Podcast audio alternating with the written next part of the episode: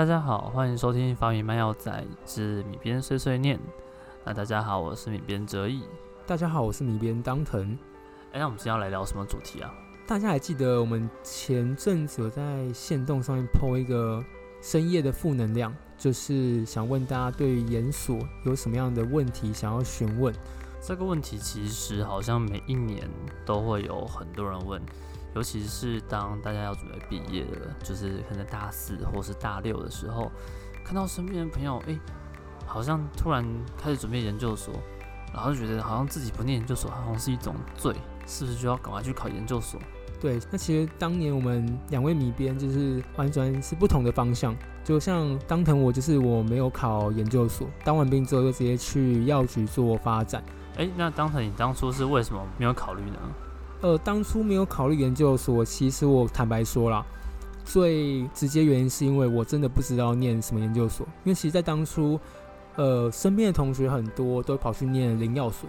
那其实很多的老师也推荐说，哎，可以念个灵药所啊。那像美国的 PhD 很流行嘛，所以其实那时候大家都很风潮去念灵药所。但是我觉得就是自己真的不知道想念什么样的研究所，所以后来第一个想法是，那我不如先去工作。看看自己对哪一方面有兴趣再来说。哦，所以其实是比较像是没有这么大的动力，所以选择先不念。对，比较倾向这个，因为真的没有动力让我真的想念哪一个科别的研究所。对，不过我也蛮好奇，就是其实泽毅当初为什么会想要念，我记得生药所吧？对，念这个研究所，然后甚至现在念到博士班，这个原因或者种种的因缘际会，到底是为何？我觉得其实这个原因，第一点当然应该是脑袋有点不正常，然后其实还有一些蛮多原因啊。因为我的经历是在高中的时候就有做过相关的研究，然后我就从中发现到说，其实我很喜欢这种自己设计实验，然后解决一个问题，然后运用一些逻辑思考方式去完成一件事情，这为我带来蛮大的成就感。所以那时候在在大学的时候，像大一升大二的暑假，我就加研究室，然后开始每天都在里面做研究。那其实近期也会有一些学弟妹来问，就是说，那当初选择研究室是怎么选择的？这边的话可以给大家建议，其实我的选择方式也蛮简单的。我那时候常常在讲，其实选选老师就跟选对象一样，先试试看吧，不是啊，先聊聊看。感情要靠谈的，感情不能直接硬上，要靠慢慢培养，用谈的谈出心得，才会有接下来的后续发展，是吧？没错，所以其实那时候我就开始写一堆信，但我也不是说每个老师都写，就是可能我在网页上查了几个老师，看了一下他们的背景，然后找了几个我觉得，哎，这一看我就觉得有兴趣，那我就去找这个老师聊聊天。然后聊完之后，看看说跟这个老师的痛合不合，很像在相亲。没错，其实就跟相亲一样，你一进去就觉得哇，这个老师很棒，就会就是怦然心没有没有怦然心动，好感度上升，然后就会想要跟他继续走下去。哎，毕竟好歹是要两年，甚至有博班到后面三五年的时间呢。没错没错，所以这时候那个斯德哥尔摩症候群就希望它不要发生。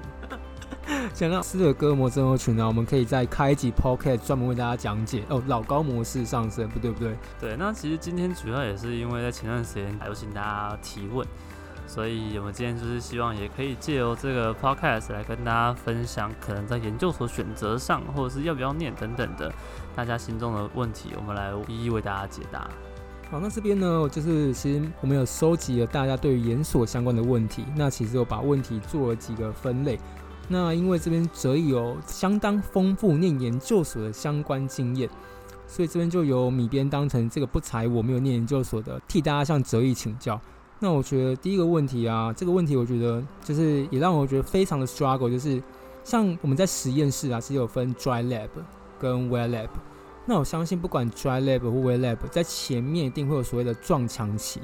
那 maybe wet lab 的撞墙期会比较长。或比较深刻，那我想问说，在前面这种 struggle time 啊、撞墙期啊，泽一在当初是如何度过？有什么什么样的小秘诀可以分享给大家？好，那很简单，用力撞过去，撞得头破血流是吧？对，我们都说就是前方就是一个黑洞，那遇到黑洞的时候，不要害怕，把手伸进去，就让它被咬掉吧，没关系。呃，好，我们先要跳回来一点，我们先讲一下什么是 dry lab 跟 wet lab。简单来说，是你会不会碰到水，会不会湿湿的？就是今天如果你是只做所谓的电脑分析这一块的话，数据分析这一块，那你就是属于 dry lab。wet lab 的话，主要是你会操作到一些生化试剂，那不管是化学或者是生物反应，呃，养细胞啊，做动物，其实都算是 wet lab 的一些内容。那不管做什么研究，因为其实研究跟大家一般的生活息息相关，但又有点不像。研究基本上的目的就是去解决一个问题。那遇到撞墙期的概念也会有很多种，有时候是你明明就按照步骤做，按照逻辑想，但是不管怎么样得出的东西却不是你预期的。然后 d r i v e 也是，你可能就是诶发现到说你搜寻的逻辑应该按照过往的经验，这样是没有错的。结果你做出来就是跟预期不一样，或是你就是会失败。那找别人看，可能也别人也找不出你什么理由，但是你就是疯狂的失败，疯狂的走不出去，疯狂找不到解决问题的办法，你可能就会很沮丧，很 suffer。那当然说这段时间要怎么度过？讲真的，我的建议会是给自己好好放一个假吧。好了，没有，其实这会是一个情绪的关系啦，就是当你无法度过的时候，其实情绪会来。那真的建议就是你好好放松一下，有时候真的放个一两天，你再回去做，哎，莫名其妙就成功了。那这必须前提是你已经摒除了所有你可能的问题点，对。那也有可能是你当下你想不到说，哦，原来这个问题可以这样解决。通常你放松一下，你可能就会突然冒出一个呃灵感，就是哦，对，那个方法还没试过，那再去尝试。但呃，必须说，不管是怎么样，今天如果你遇到撞墙期，你可以选择就是不撞了，你要休学；但你也可以选择没关系，有撞墙了，我休息一下，养精蓄锐之后再用力撞一下，看这个墙会不会破，还是你的头会破吧。其实就跟很多工作一样，其实我们在毕业之后啊，尤其是第一份工作，通常第一份工作前面三个月都会是撞墙期。会让你真的觉得非常的 suffer，很 struggle。那其实很多时候都会需要，比方说有一个人倾听你在工作上面的一些不适应，或是一些不开心，甚至会像刚刚泽毅说的，可能需要放个假，去好好的放松。那我觉得在这方面，其实在做情绪上的舒缓是非常有帮助的。呃，大家也可以找米边喝一杯，也可以放松压力。哦，对啊，可以找米边喝一杯，喝酒约起来。好，下一个问题。那刚刚其实有提到说，在整个研究的过程当中，如何去克服嘛？那我们再拉回来一点，其实则有提到说，就是在申请研究所部分。那其实有很多人问到说，在申请研究所啊，会需要做自传那种履历的面试。那其实，在履历上啊，会有需要哪些比较特别的经验吗？像比方说，可能在研究室做过，大学的时候会对自己非常的加分。或者说，哎，你的成绩在前百分之二十三十，成绩很棒，那对于研究所的推甄会比较容易录取，有这样的一些条件存在嘛？或者甚至有需要哪一些额外加分的项目，可以让你更容易的申请研究所？我觉得面试履历这一块，其实我们可以推广一点到大部分的，就是可能新鲜人找工作好了，大家都会很好奇说，啊，靠背，我的那个就是大学的成绩超爆烂怎么办？那我是不是就不能考研究所了？其实有时候真的不一定。虽然说，呃，成绩单不要太烂，例如说你的班上两百个人，你刚好是第一百九十九名，这个履历出去，我相信，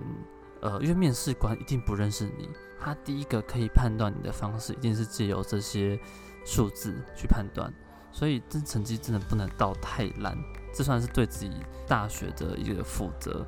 但是，所以你们班上有一百九十八个都是怪物，那当另当别论。但是如果真是这样的话，我相信你本人的履历一定可以再更进一步的精进。就像刚刚当时提到说，其实研究所会不会看说你过去有没有做过研究？一定会啊！这个所有的工作，例如说你有做过相关的东西，我一定会觉得说，哦，那你进来会比较好带，或是会比较好上手。我觉得这是一定的。那你说，那是不是没有做过研究呢？就在面试啊，或者在履历上的素人一节就不会上？这绝对是否定的。没有做过研究的人也有很多去研究所了，那成绩不好的人也有很多年研究所了。我觉得主要就是你在你的自传履历当中有没有什么点是你觉得可以让教授吸引的？例如说，虽然你没有真的经过研究室，但你怎么样展现说，其实你是可以去解决问题的？你是平时就有善用逻辑去思考、去评估，或是你有什么特殊的经历，或是你有为真的你即将要报考这个研究所做什么努力？你要去说服教授说。啊，我其实不是因为刚好朋友要念，我就陪他一起考。对，除非你真的特别优秀，不然的话，你这样讲，一定不会有教授想要用你嘛。对啊，那所以你要去说服的就是说，你真的有努力的想要来念。那我相信蛮多教授都会觉得，只要你有相关的能力，他们都会愿意去栽培。其实刚刚哲毅前面有提到啊，就是他有跟很多的教授去做过访谈，去了解说，诶。这个教授他现在做什么样的研究，执行什么样的专题？那我觉得其实很多学弟妹可以在毕业考研究所之前，可以去做这样的一个功课，去真的了解说，诶，教授他在做什么？你对什么东西可能有兴趣？那这样的话也会让教授对你很印象深刻。没错，甚至是你即将要报考了，你赶快趁这段时间去写信给你即将要报考那个学系学院的教授，赶快去跟他们聊聊天呐。让他们知道说，哦，你至少有对自己负责，你至少真的是聊完之后，你觉得这边的研究是适合你的，是你喜欢的，你真的才来报考。不然，其实现在各大教授都遇到一些就是假考部队，一堆人考了之后休学，哇，他们的报告写到手，不然也是麻烦。对，所以其实总归一句，就是要想清楚说，那我们念研究所到底目的是什么？也许是你真的很热爱研究。或者说有些是为了升学以后的升学需要，或是有些是为了履历某个工作需要。那其实这边就会想问到，泽一刚刚有提到说他过去的经历是因为他对于研究的热爱，喜欢用逻辑的顺序去解决问题，所以他选择念了研究所。那其实我相信很多人对于研究所，他可能有不同的 motivation，不同的动机。有些就像我刚刚上面所讲的，那如果我们就是想请泽一分享一下，那对于研究所啊。比方说，在念研究所，尤其是针对药学系的部分，念研究所对未来的工作会是有加分的吗？我觉得，呃，对于未来的工作有没有加分，是一定会有加分。那我先拉到一个比较不好的层面，就是就是讲一下缺点啦。你念硕士班好了，你至少要花两年。那我要跟你讲，这一定会加分啊。但是自然成长让，你这两年就算躺在沙发上，你也会加分呐。只是加分可能加在体重上而已。那你念研究所，你一定是会加分，只是你需要的能力是不是需要透过研究所这两年来培养？研究所主要是培养大家可能解决问题、逻辑思考，或是呃文献阅读，甚至有一些比较特殊的研究所，可能在更进一步培养你其他像是统计呀、管理呀、财经相关的一些能力。这都是各个不同研究所可以培训你的，所以一定会加分。但是就会牵扯到说，那你是要针对什么样的领域？例如说，今天你未来希望可以在医院好好的待着，努力的在医院工作，然后你去念了一个可能是历史系研究所，那我相信大家应该也会知道，说这可能加分上就会有一定的劣势。对，但是如果你今天刚好就是想要走临床研究，你未来希望在医院好好做临床研究，那你今天临药所的选择，可能就真的要偏向是有实际去临床相关杯赛啊，或者是临床上啊，真的去关心病人或真的去收案的一些呃一些一些临药所去念，所以其实这会牵扯到的层面比较广一点。那如果针对薪水而言，必须说，其实大部分的研究所都是不划算的。呃，我拿药师来说好了，今天你基本上就是放弃两年药师的薪水，然后变相是你这两年要花钱去念研究所，这两年真的会浪费掉，不是浪费的，就是你会花费掉你很多的机会成本。那是不是真的赚得回来？我必须说不一定。但是你怎么样运用研究所这个时间，或者怎么样运用研究所的经历？让你的人生更精彩，或是让你的能力更加充实，我觉得这才是大家应该要去想的。所以这也是，如果未来想要就是下一份工作，在考虑说要不要念研究所的时候，我觉得也可以去想想看，是不是真的念这个研究所对自己的工作是有帮助的。其实我觉得总归一句啊，就是研究所要考虑到说，你未来到底有没有需要研究所这两年的一个，不管是能力上的培养，或者是履历，甚至是你想要换个眼界、跳脱领域、跨领域的一个学习，都端在说你到底这两年之后你的目标摆在哪。没错，当然有一些职位真的就是要求你必须要有硕士或博士的学位，那就是另当别论嘛，你就是一定要去考，不然你就没办法应征。但除此之外，我觉得就刚才有提到，就是说，诶，你研究所可以获得这样的能力，可以帮助你去那样的工作。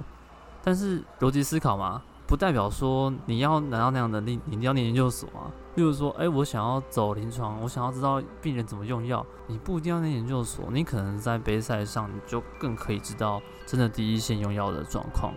对，像刚刚泽一讲，其实如果说你要，比方说你想要走临床药学这条路的话。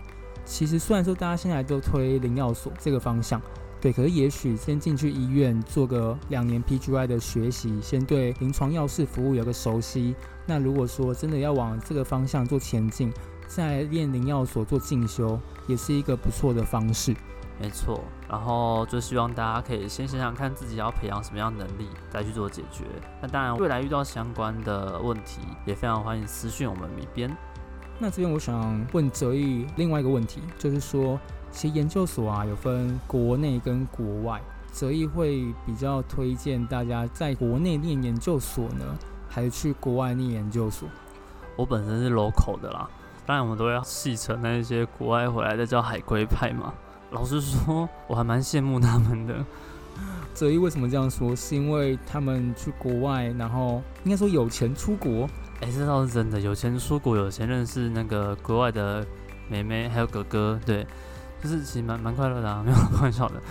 就是其实必须说，我觉得，呃呃，我不会觉得台湾的一些硬体、软体或是研究设备比国外还要差，但是台湾的真的第一个经费，本来就真的比国外还要少，是一定的，因为我觉得人数啊、规模啊，还有发展的重点本来就不一样。所以大家真的觉得说，哎，国外国内研究很差吗？其实不然，不然，国内研究其实都蛮好的。但是可惜的是，我觉得留在国内有一个很大的缺点，就是你的眼界很容易就被绑在国内。那因为我自己本身有出国蛮多次过，我还蛮推荐大家出国念书。原因是因为眼界真的会不一样，你会认识更多不同国家的人，了解不同国家的风情。你也可以借由这样的方式去了解到不同国家的研究所教育上是有非常大的差异，所以其实可以让最起码推荐大家去国外的。但是又跳回来了，那为什么我自己还留在国内呢？原因就是因为出国就是一个投资，那投资慢慢有赚有赔。就像刚刚泽毅说的啊，就是其实我们出国就是一个投资嘛，因为出国毕竟第一个学费，然后还有在当地的生活费，还有你时间上的投资。这种种都是对于你人生自己的投资，所以如果说，就像我们刚刚回到刚刚所讲的，如果说我们评估在未来你的目标是有需要到国外去念研究所，甚至像刚刚泽一说的，国外念研究所很大的一个优点就是可以开拓你的眼界，那我觉得就可以去国外做个尝试，未必呢。有时候还可以看一下你想要的主题，因为有一些主题其实台湾真的没有人在做，比如说伊波拉好了，台湾应该没有人在研究伊波拉病毒吧？因为台湾也没有，所以你这种在台湾研究就 没有那么大意义。那你就我就建议你出国。那那那再拿一个举例，例如说，哎，你想要研究全民健保，然后你想要去，例如说一个没有全民健保的国家念书，呃，你可能马上回来比较好吧。还有大家未来你可以想想看，你研究所念完之后到底想要做些什么？有些人希望就是我念完研究所之后我回来台湾工作，那我希望我在台湾做还是做一些跟就是非常 local 相关的事情，那你国外念书可能就不一定哦，不是不会，是不一定有这么大的帮助。因为很多东西，你说哦，我在美国学到了什么东西，或者我在其他国家学到了什么东西，我要拿回来硬套，那套不进去啊，那个大小不一，不是那个那个那个，我的国家的大小不一样，就是